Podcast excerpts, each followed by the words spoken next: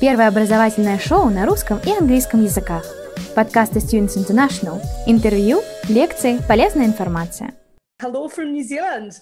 So this is um, very exciting for me. Uh, my name's Sarah. I work in the international office. I haven't had the luxury yet of visiting Russia in person, so it's very nice to be here um, virtually with you this evening.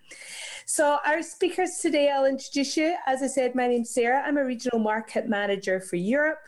We have Dr. Azam Ali. He's the director of bioengineering um, program and the Centre for Bioengineering and Nanomedicine.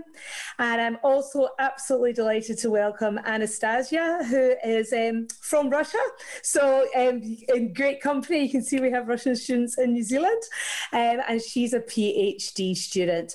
So, the way that we'll work tonight, um, sorry, I keep saying tonight, it's good morning in Russia. We're in the evening in New Zealand just now just going to give you a little bit of, of, an overview of New Zealand, Dunedin, the city that the University of Otago is in, and then we'll get into the science side of Otago. Take me roughly about 15 to 20 minutes. Then we, Dr. Azam Ali will talk about his bioengineering program, and Anastasia will follow up with her experience about being a PhD student at Otago and in New Zealand. So again, a huge warm welcome from New Zealand. So I'm going to start with COVID um, right off the bat. I know we're the first um, university to present today, but it's just to give you an update of where New Zealand's at and, and um, you know what's happening currently. So we have been incredibly fortunate in New Zealand, and we've had very few cases for our population size. We're back teaching on campus under level one, and that just started again this week. We were in level one, then we came out, and now we're back on campus again. But a big part of it with Otago is our academic staff that have really played a key role in advising the New Zealand government on the response to COVID 19. So, New Zealand has been integral, lots of academics have been taking part. But the sad news is, and unfortunately, our borders are currently closed. They have been closed since March the 19th, and they are unlikely to reopen for semester one 2021, which is February. So, what we're talking to you tonight about sciences will be something that um, hopefully we can welcome you on campus either later on in the year in 2021 as a PhD or master's student, and for semester one 2022. So, that's where we're at. There's some great websites there that will give you the updated information with what's happening in New Zealand, um, and you can read all about it online. What I'll do at the end of this, while Dr. Azam is giving his part of the webinar and Anastasia, is I'll put some links in the um, Q&A box as well, so you can have a look at those. Okay, so some of you who are joining us tonight may not know much about New Zealand. So we are a country that is probably as far away from Russia as you can get, um, right down in the bottom of the southern hemisphere. We have a population of 5 million geographic to put you in perspective we're about the same size as the uk so you can see um, we know we're very fortunate we've got some great big cities so auckland's our largest city at 1.5 million though for some of you that may seem quite small we have Wellington, which is our capital city in the North Island. Our largest city in the south is Christchurch. And where the key campus for Otago is, is down in the bottom of the lower South Island in a city called Dunedin. And this is our beautiful city. So we're very fortunate. Um, 150,000, of which we have approximately 30,000 students in it. So it is very much known as a student city. So while we're on um, in campus, we have the youngest population in New Zealand. 45% of our residents are under age of the 30. We have the highest number of postgraduate qualifications in the country and we do have an incredibly good um, quality of life here. We've got fantastic access to nature, but we also are a creative city as well. And I know Anastasia will share some of her experiences that she can tell you from a student's perspective. So I hope that video gave you a little bit of a taster of what life looks like at the University of Otago. So you've got lots of decisions ahead of you, and um, lots of different study destinations to, to choose. So why why would you think of Otago? So I'm delighted to say we are the top 1% of universities in the world with QS ranked um, 184th and lots of our science subjects are in the top um, 50 to 100. Uh, we've got 21,000 students, 4,000 staff, and we are very much a destination university. As I mentioned in the first um, opening slide, our university, 85% um, of our students travel from all over Dunedin to study with us and the world. So out of our um, student mix, in a pre-COVID world, we had about 2,900 international students and all from over 100 nationalities and very much at certainly a postgraduate level. We are fortunate enough to um, have students from all over the world join us. But it's not just about the international side of our students, it's also about the international side of our staff and academics. You're going to be taught by leading academics. Over 70% of those receive their highest qualification from outside of New Zealand or have come in from overseas. So it is truly a global learning experience that you will have. Um, Dr. Azam Ali is not originally from New Zealand, so that will also, um, he'll give you a flavour of that as well.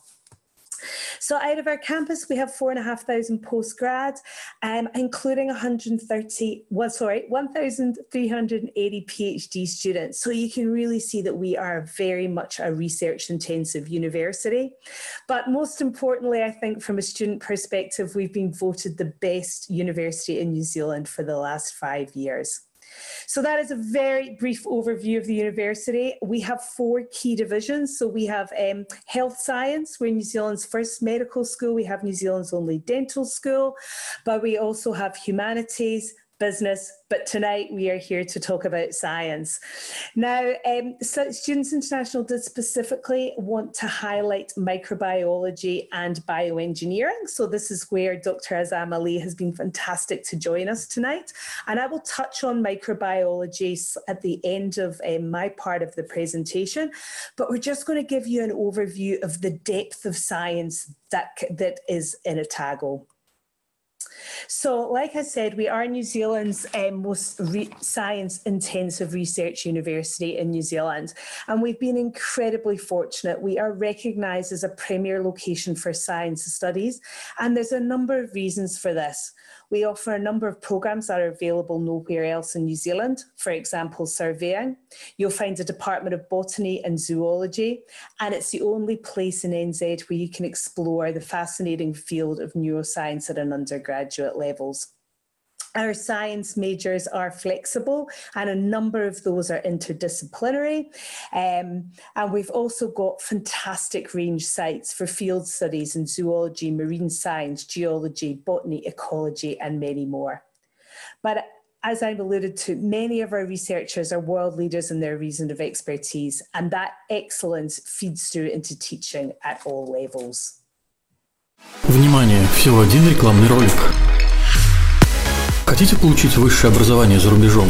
Университеты и колледжи Великобритании, Канады, США, Австралии, Ирландии и многих других стран ждут вас. Образовательное агентство Students International поможет вам выбрать программу, получить зачисление в университет и оформить студенческую визу.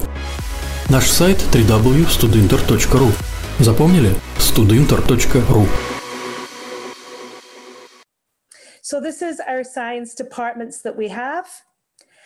And the interdisciplinary programs that we have as well. There are so many, I can only touch on it tonight, but as I said, I'll share with you links so you can delve deeper if this is of interest.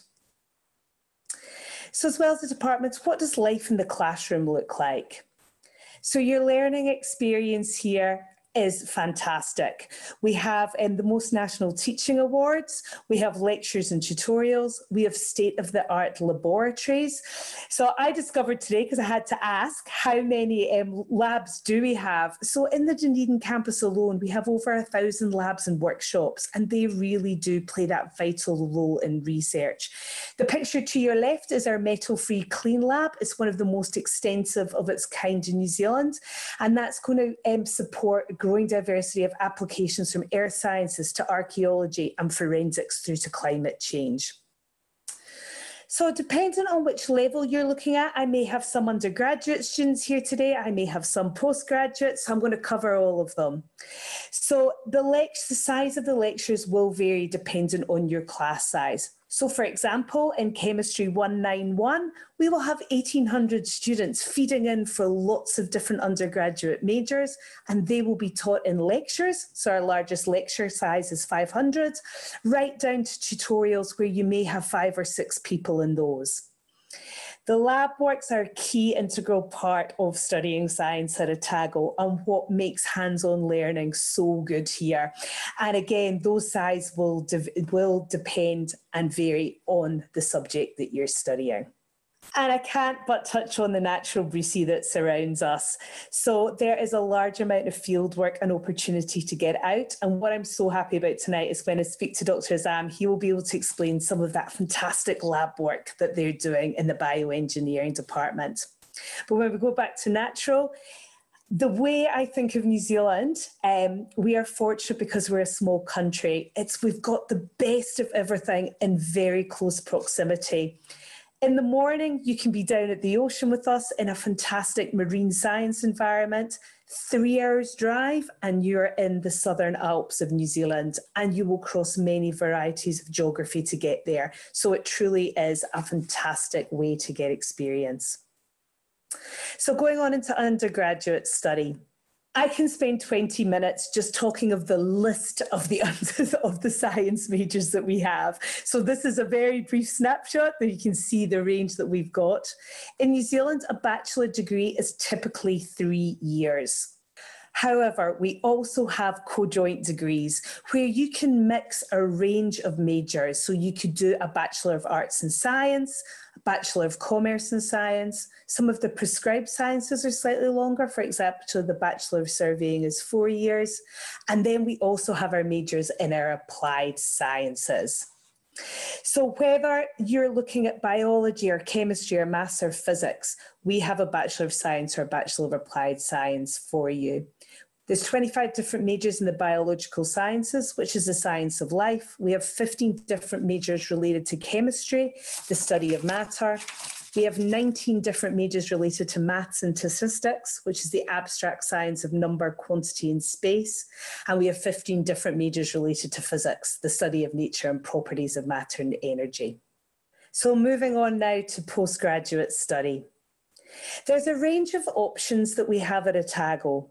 What we have, um, I'll touch on these briefly because some of you may not be aware of our diploma for graduates. This is where you have, would have already done a bachelor degree, but you're maybe wanting to change into a different area. And you've got the option of doing what we class level seven papers to get you into then a postgrad qualification. We have an honours year. So, unlike some other systems in the world with the UK, where honours would be part of that undergraduate process, honours is a separate year here predominantly research. We have coursework masters. Now, they can be between one year up to 18 months. And we have your traditional two year masters. So, your first year would be your coursework or your postgraduate diploma, moving into your research only second year. And last but not least, the fantastic PhD. We have amazing completion rates of PhD at Otago. That's your research only thesis. And our average completion rate here is about 3.5 years. So, touching on postgraduate science at a glance, you can see the various masters um, that we have. This is an overview of these. We have a really strong research pipeline of international graduates, and as I said, one of the top completion rates in the world for PhD. And what gives us that is this incredibly well supported and strong research community. Our academics are incredibly approachable. We have dedicated postgraduate associations as well as a graduate research school to help you on that academic journey. Again, so many master um, uh, science that we can offer you. So hopefully there's something there of interest. And then we also have our Master of Applied Science, and this is where Dr. Az- Azam Ali's program fits in, again, across a whole range of different options. But it wouldn't be finished discussing postgraduate study without touching on research. So, re PhD is something that we value incredibly well at Otago. Um, and there's various ways of you're looking at PhD study in New Zealand. The beautiful thing about doing PhD in New Zealand is we really encourage and welcome international students here.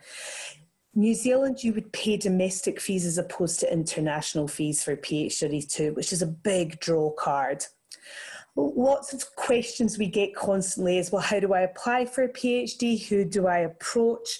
There is a whole variety of different ways to do this, and it can be very much dependent on department.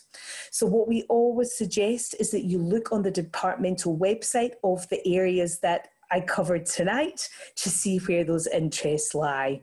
We're looking for um, students who've already done a significant research master's and have alignment along with the university. So we also have dedicated research centres. Again, this is just some of the ones that we have and then you can learn more about them with the links that I'll, I'll share but they cross foster many interdisciplinary collaborations and have a huge wide range of possibilities. So you don't maybe looking when you're looking for research it doesn't just have to be within one specific field. You can cross many different options there but we also, as well as having our research centres, we have a huge range of research facilities too. And this is just touching on some of them. Первое образовательное шоу на русском и английском языках. Подкасты Students International. Интервью, лекции, полезная информация –